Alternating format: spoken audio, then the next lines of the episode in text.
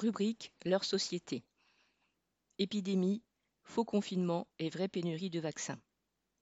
Jeudi 18 mars, le Premier ministre Jean Castex a annoncé un troisième confinement pendant quatre semaines dans les 16 départements les plus touchés par l'épidémie.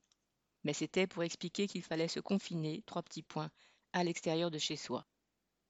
Pour ajouter encore à la confusion, dès le lendemain, Macron lui-même déclarait que le terme n'était pas adapté et qu'il fallait plutôt parler de mesures de freinage. Le pataquès autour de l'attestation de sortie a ensuite donné une nouvelle illustration de ces valses hésitations au sommet de l'État. Un jour, une attestation hyper détaillée était exigée pour pouvoir sortir. Dès le lendemain, elle était supprimée. Si beaucoup dans la population ont eu le sentiment que ce confinement déconfiné ne modifiait pas grand-chose dans leur vie quotidienne, ce n'était pas le cas des 90 000 commerçants contraints de fermer à partir du 20 mars. Leur sentiment d'être victime d'une décision arbitraire n'a pu qu'être renforcé par le fait que la liste des commerces autorisés à ouvrir n'a cessé de s'allonger au fil des jours sans qu'on puisse y voir une logique sanitaire.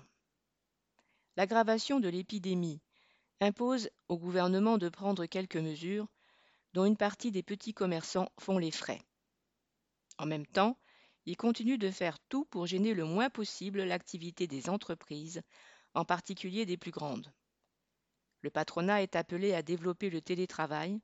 À part cela, les travailleurs peuvent continuer de s'entasser dans les transports, les usines et sur les chantiers il est hors de question de mettre un frein à la machine à fabriquer des profits, quitte à laisser flamber le virus. Le gouvernement en est réduit à essayer de donner le change en multipliant les appels à la responsabilité des citoyens, désignés comme responsables de la propagation du virus. De ce point de vue-là, le carnaval non autorisé qui a défilé à Marseille est venu à point nommé le 21 mars pour permettre à Darmanin de distiller ces leçons de morale.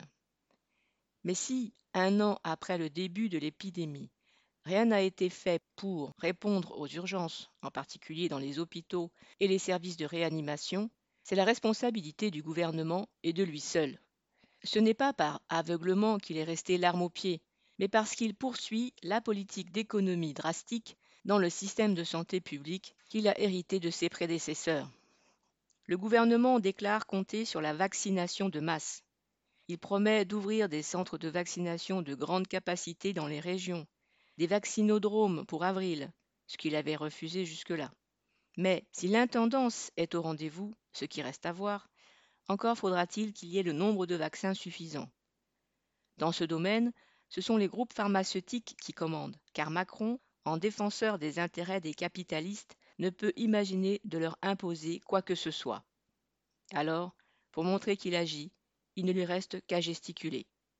Boris Savin.